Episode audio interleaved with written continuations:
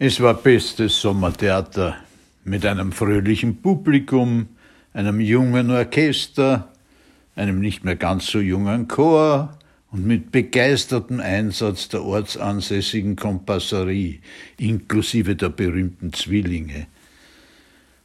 Die Babenberger Burg erwies sich wieder als stimmungsvolle, mystische Bühne, um das Wichtigste vorwegzunehmen. Es gab einen Elefanten in dieser Aufführung.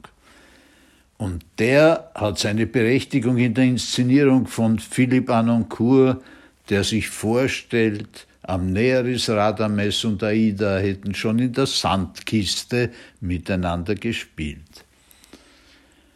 Da ist es nur logisch, dass Amneris Vater einen Plastikelefanten in der Triumphszene Kopf stehen lässt.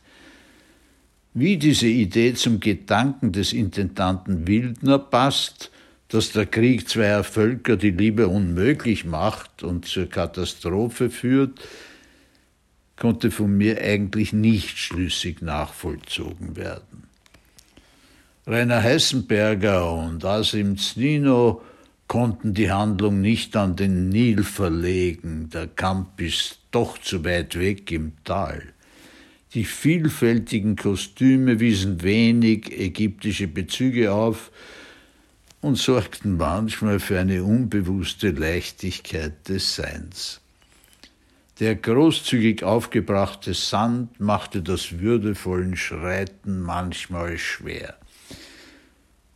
Der Triumphmarsch wurde ins Publikum verlegt, was den Vorteil hatte, dass man die unverstärkten Stimmen dann auch aus der Nähe genießen konnte.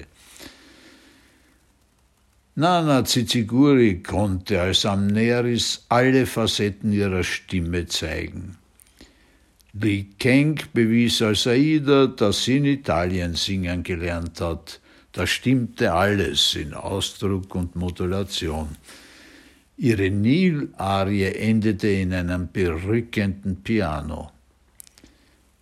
Ihr Vater Amonasro war bei Neven Krucic in besten Händen. Stefano Park präsentierte als Ramphis gekonnt seine Tiefe. Oskar Marin hat es mit seiner Stimme schwer, einen heldenhaften Radames zu gestalten. Bianca von Oppel und Benedikt Kobel sangen routiniert die Priesterin und den Boten. Christoph Borisiewicz war der vom Regisseur geforderte kindische König. Chor und Orchester der Oper Gars waren bestens vorbereitet und wurden von Johannes Wildner nahezu unfallfrei durch die Partitur geleitet. Das Orchester wurde für das Cello-Solo noch mit Rupert Schöttle verstärkt. Es war ein durch und durch vergnüglicher Abend, weil die allgemeine Begeisterung der Mitwirkenden auch vom Auditorium gewürdigt wurde. Für Johannes Wildner ein schöner Abschluss seiner erfolgreichen zehn Jahre als Intendant. Die Garser und das prominente Publikum mit dem Nationalratspräsidenten an der Spitze werden ihn vermissen. Die Frage, ob Sobotka oder Wildner den Abend dirigieren sollten, wurde letztendlich doch zugunsten von Wildner entschieden. Wertnote 7,3